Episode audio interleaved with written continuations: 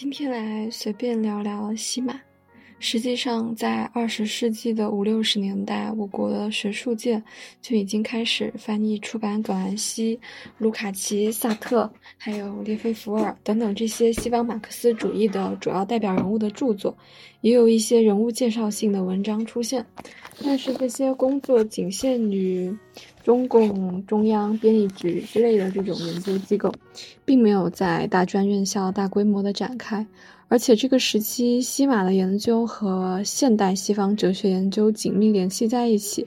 就把它当成了现代西方的一个哲学分支来做介绍。呃，这种状况的出现，主要是因为当时国内普遍把这些人当做非马克思主义者，然后排除于马克思主义研究之外。嗯。一九七八年的时候，徐崇温发表了一篇文章，介绍了西方马克思主义学派的一些主要流派，比如说法兰克福学派、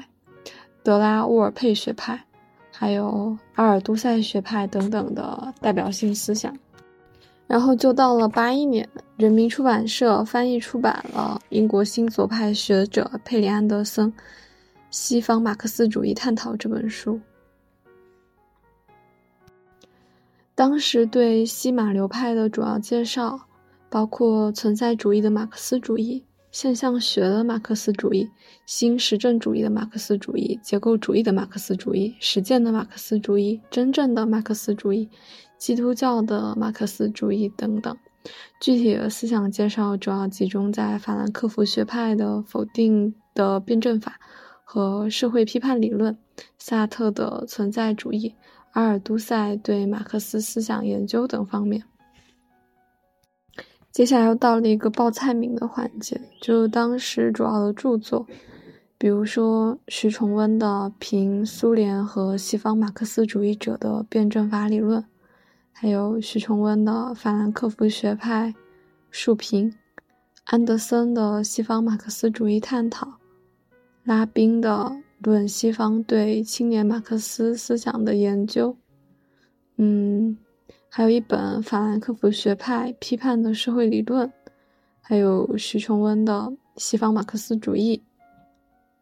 还有一本叫做《马克思主义和社会主义》，以及贾泽林的《南斯拉夫当代哲学》，马尔库塞的《工业社会和新左派》，徐崇温、刘放同、王克谦的。萨特及其存在主义，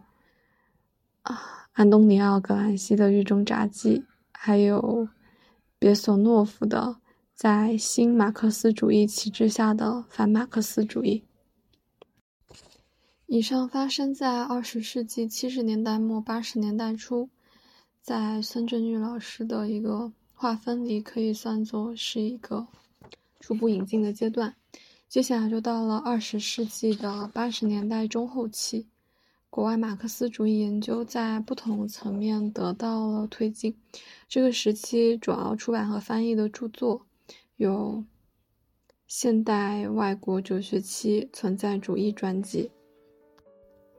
这一本，其实我也没有看过，而且在豆瓣搜了之后，它主要收录的是关于海德格尔和萨特的学术论文。就看起来我是很感兴趣的，但是在这里面没有评分，而且零人想读，里面只有唯一一个短评。他说的是，嗯，里面收录了研究海德格尔和萨特的论文，然后几篇论文都是在抠字眼，各种解读原著术语。对，而且这本书是一个图书馆的老古董，这个现代外国哲学是。算是比较久的书了吧，然后里面一共有二十册，我看它这个看起来很诱人，但是可能不太好借到了。还有一本是上海译文出版社的《现代资产资资产阶级哲学》，这本书已经是我完全在豆瓣搜不到的一个程度。然后还有一本是《人道主义和异化问题研究》。嗯，唯物史观和人道主义异化问题，还有一本是菲洛姆的《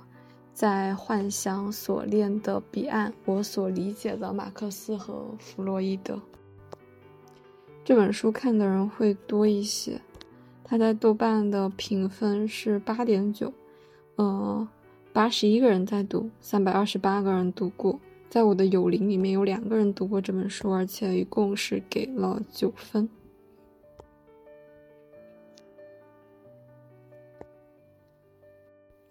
我的其中一个友邻的评价是，这本书让我分不清是弗罗姆借先哲之口讲述，还是先哲借弗罗姆之口讲述。啊。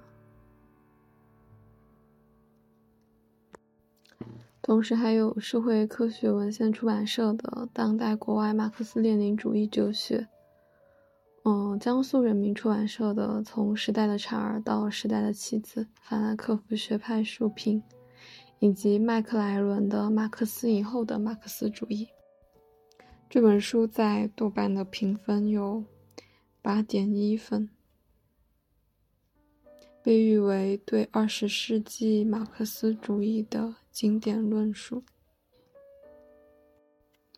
同时还有陕西师范大学出版社的《后现代主义与文化理论》吉姆逊教授讲演录，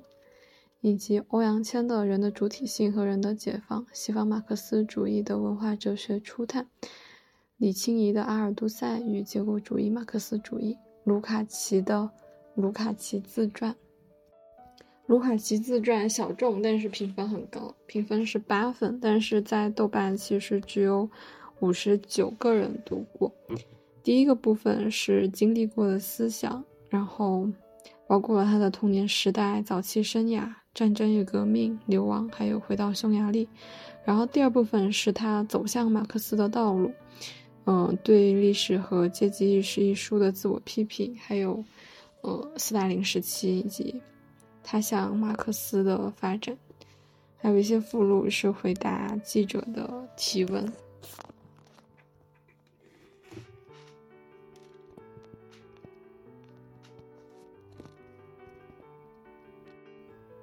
还有一本叫做哈贝马斯的《商谈伦理学》，嗯，还有徐崇温的《西方马克思主义论重》。安德森的《当代西方马克思主义》，科亨的《卡尔马克思的历史理论》。当代西方马克思主义在豆瓣的评分也是八分，它是安德森在七十年代发表的西方马克思主义探讨的姐妹篇，是对于前著发表之后近十年间西方马克思主义兴衰的一个宏观概述。佩里安德森的代表作包括了西方马克思主义探讨、绝对主义国家的谱系、系谱，还有大国协调及其反抗者。好像里面是三篇演讲稿，加上一篇后记。我看到评价是说他通过激活索绪尔。为能指和所指所做的关键区分，非常轻巧地梳理了结构主义前后到哈贝马斯的思想游移，就看起来非常吸引人。我继续把那个短评说了吧，就是他说，嗯，利维斯特劳斯引致的语言系统和经济政治等集体现象的过度比附，既为法国的美学家们提供了广阔的思想语域，也切断了。左派运动与思想意识的连结，这样主体的渐次消失，与拉康借用精神分析学进行的勉强复兴运动，不过是在尼采与黑格尔之间的问题而已。我觉得就是我没有看过这本书，我只是分享了一些在豆瓣上的短评。另外一个评价说的是，一九二零到一九六零年代存在于法国、意大利等拉丁语系欧洲的西方马克思主义，在一九六零年代法国的学生运动和结构主义思潮之中逐渐沉寂下去，西马主义也从法意转向了英美国家。然后他的评价是，第二章对结构主义的分析几乎没看懂。批判理论有两方面的意思，一是指一种概论的文学理论体系，一个是指马克思传下来的一种独特的社会理论体系，并且由1930年代法兰克福学派的影响而抬高了他的地位。我可以想起我之前写一些就是学年的小文章的时候，有引用到这本书，但是我只是看了一些非常简短的章节，没有把它一整个都看完。然后关于这本卡尔马克思的历史理论，它豆瓣评分是八点二。然后有一个我蛮喜欢的，就是很有场景感的短评。他说读这本书是两年前的某个下午，在大学的自习室里，文化坐在我旁边。或许这段记忆是我杜撰的，但讲黑格尔的部分带给我的震撼是真实的。这个短评很像一篇小说那样的氛围。然后下一本我说了吗，下一本是哈贝马斯的《交往与社会进化》。从我之前学西马的感受来看，哈贝马斯的文章会很难读懂，而且就是这本书豆瓣评分七点九，然后有一个评价直接说和语言哲学相关的内容居然可以写的这么难读。然后还有人说，跟着哈贝马斯学哲学、语言学、法学、政治学之语用学部分，这本书的言语有效性基础有详细阐述等冰冰的语言扑在我红彤彤的脸上。呃，在前面五个评价有三个都是在说很难懂。然后接下一本是德国的科尔施的《马克思主义和哲学》。就看到哪一本都很想读，然后其实就是读书如抽丝。这本书的评价是八点六分，一百五十一个人读过。科尔施是德国马克思主义理论家和政治学家，和卢卡奇一起被认为是二十年代西马奠定基础的主要理论家之一。他在豆瓣的很多书都没有评分，就是除了这本之外，基本其他的都没有评分。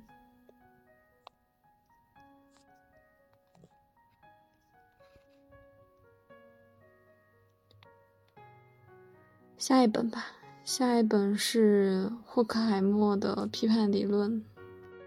在豆瓣被评价为是极范。同时还有卢卡奇的《历史和阶级意识》、马克思主义辩证法研究，呃，卢卡奇的《社会存在本体论导论》。可以说，很多的现在课文里提到的经典著作都是在这个时期翻译进来的。同样的，还有。嗯，中国社会科学出版社的卢卡奇，然后，嗯，重庆出版社的处在二十一世纪前叶的社会主义，胡克的对卡尔马克思的理解，马尔库塞的现代文明与人的困境，马尔库塞的单向度的人发达工业社会意识形态研究，陈学明的二十世纪的思想库，马尔库塞的六本书，还有。威廉姆肖的《马克思的历史理论》，麦金泰尔的《马尔库塞》，我觉得简单报一期菜名会捞出来很多很想看的书。然而，人读书的速度实在是太慢了。到二十世纪九十年代，有了一些专题性的研究，比如说，呃，加格尔的《西方马克思主义概论》。戴维·麦克莱伦的《马克思以后的马克思主义》，然后莱文的《辩证法的内部对话》，慢慢的就是翻译出版，然后还有一些工具书也来了，比如说《新马克思主义研究词典》《新马克思主义传记词典》，同时对一些新的流派和学说也有了述评，比如生态危机论、女权主义论。新中间阶级论等等，还有的就是，嗯，对西方马克思主义代表人物的美学思想，比如说卢卡奇、萨特，还有阿多诺他们的美学思想也进行了研究。这一时期也有很多可以报菜名的著作，比如说斯莱特的当代影响最大的西方马克思主义流派——法兰克福学派的起源和意义，呃，然后。欧里同张伟的法兰克福学派研究，霍克海默阿多诺的启蒙辩证法哲学片段，戈尔曼的《新马克思主义传记词典》，阿格尔的《西方马克思主义概论》，陈学明的《西方马克思主义论》，哦，弗罗姆的《人的呼唤》，弗罗姆人道主义文集，嗯，鲁姆的《马克思论人》，还有西方马克思学。当代国外马克思主义研究六大思潮初探，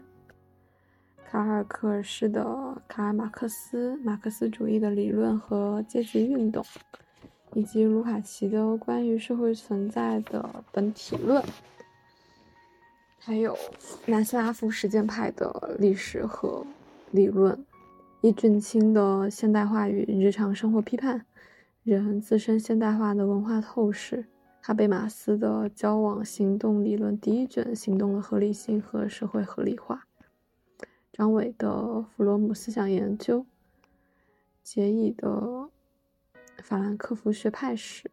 张峰的神圣名义下的真名：西方马克思主义导论。还有卢卡奇美学思想论纲，包括。德里达访谈录也出版了，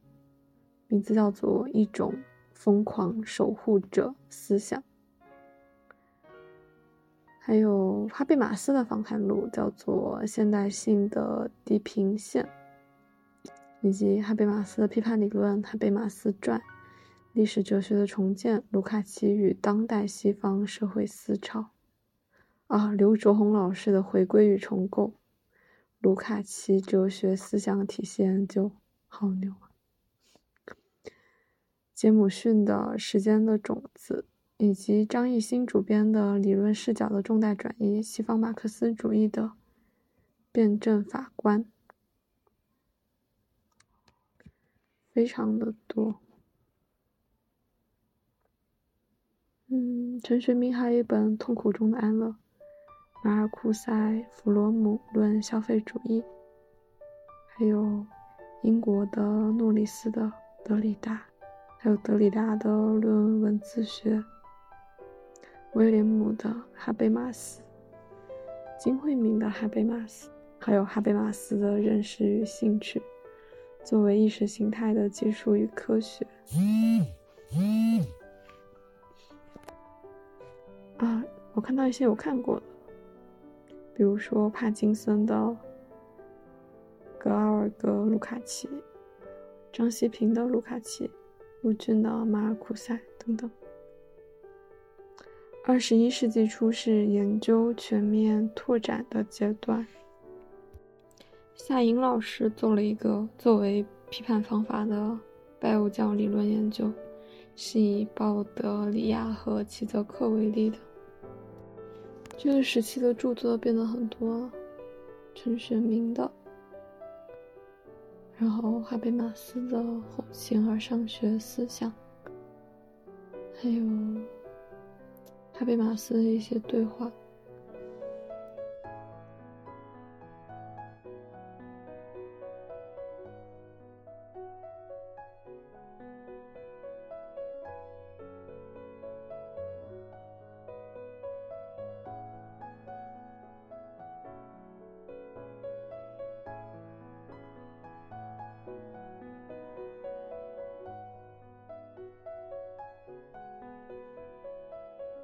今天继续来聊鲍德里亚，因为已经间隔了一段时间了，然后我不知道我上一次聊到了哪里，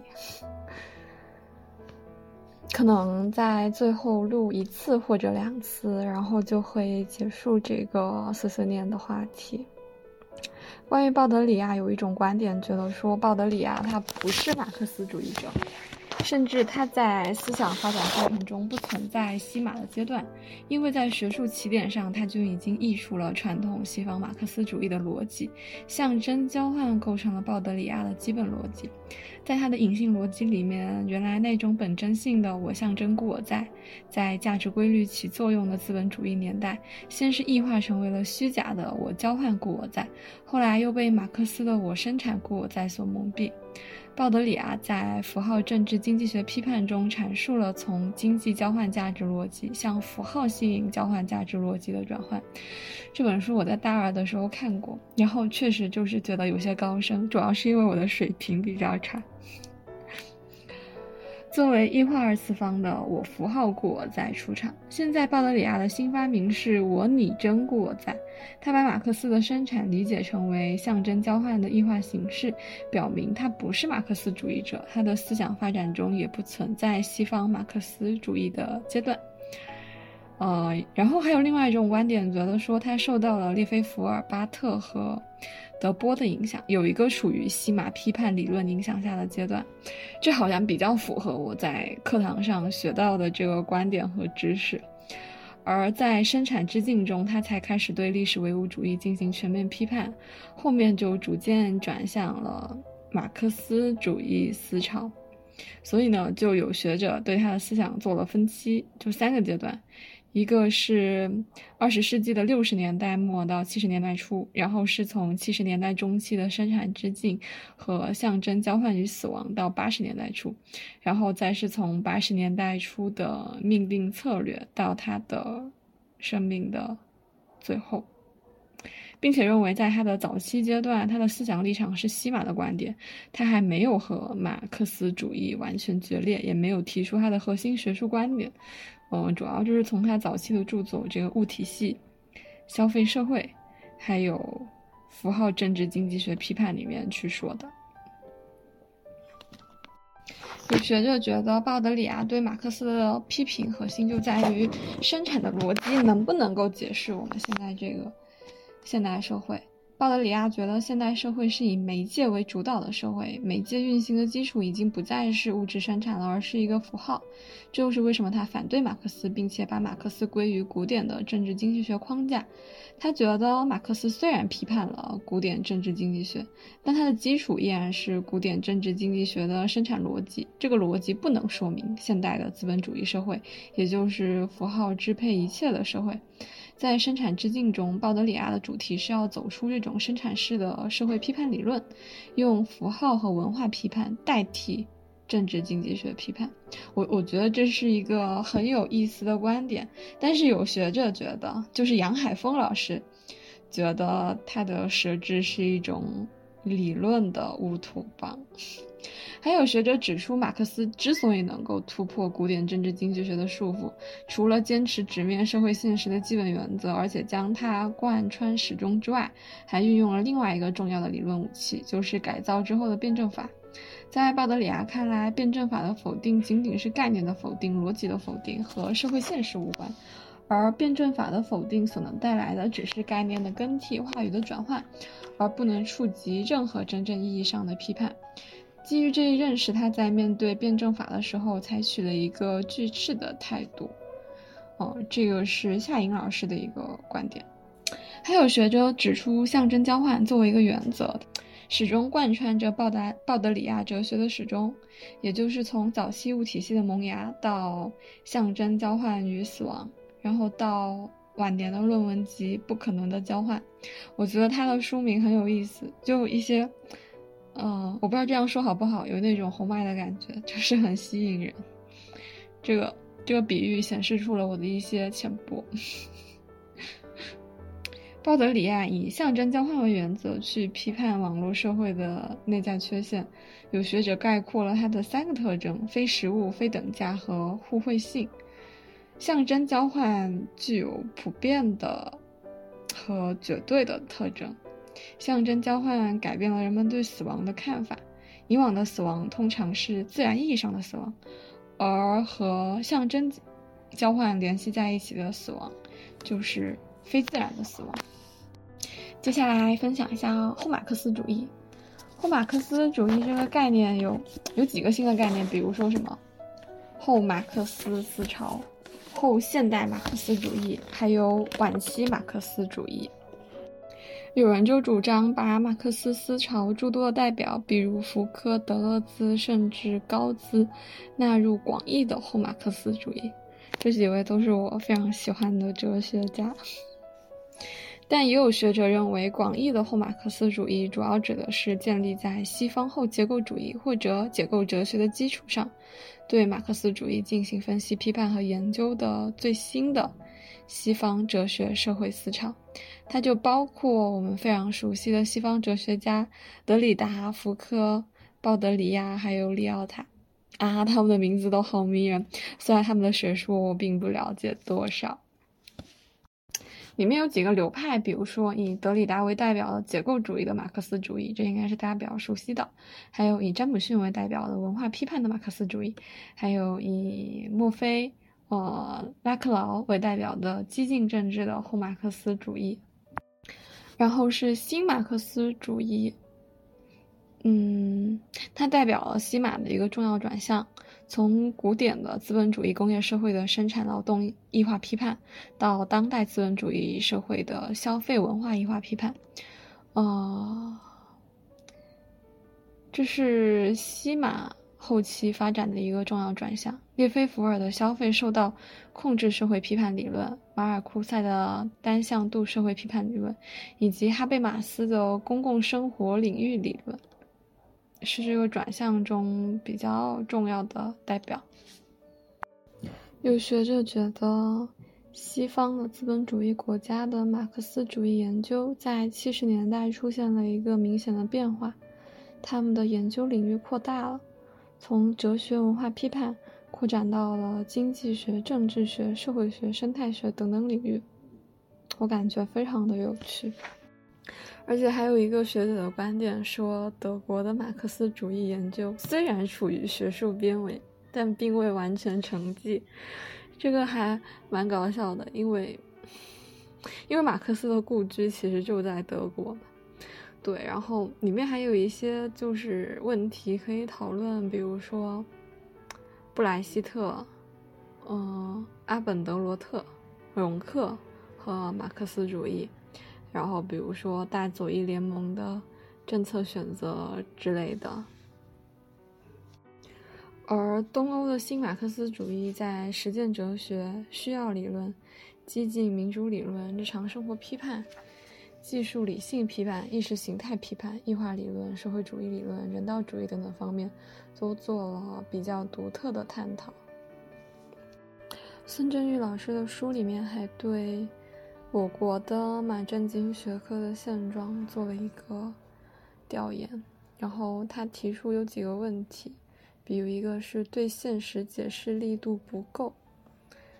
嗯，就是这个政治经济学的教学和日常的经济实践是脱离的，所以这个学科的现实感不够，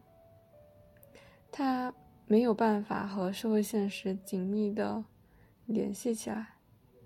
而且它里面还说，政治经济学由于长时间作为政治服务的工具，作为一门社会科学，其中的政治意识形态过于浓重，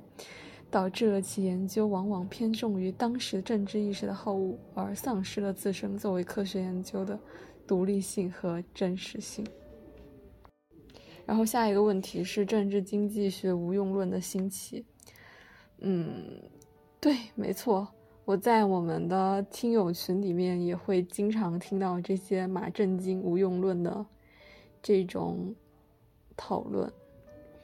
一些经济学者抛弃了马正经，然后转而采纳有三百年发展历史的西方经济学，大量的介绍和引进西方主流的经济理论。然后来指导我国的经济实践，但我不太了解马振经，然后也没有看过太多的相关文献，就不聊这个话题了。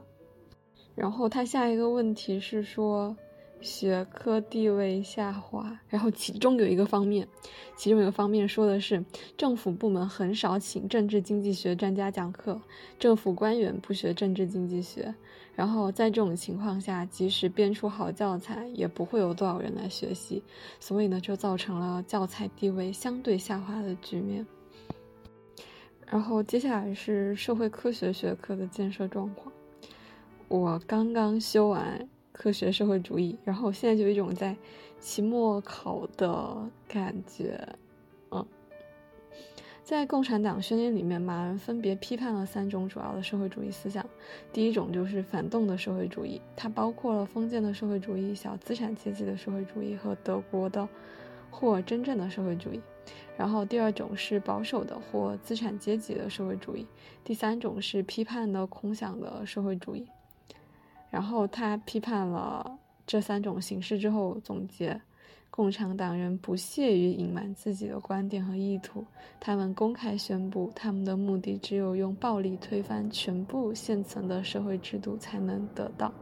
让统治阶级在共产主义革命面前发抖吧！无产者在革命中失去的只是锁链，他们获得的将是整个世界。最后的这句“失去的只是锁链，获得的将是整个世界”，在我高中的时候，它是我们班班服上面印的话。好了，这就是这个部分我想碎碎念的一些东西了。我这也没有人听，所以应该是录给我自己听的吧。那就先这样啦，拜拜。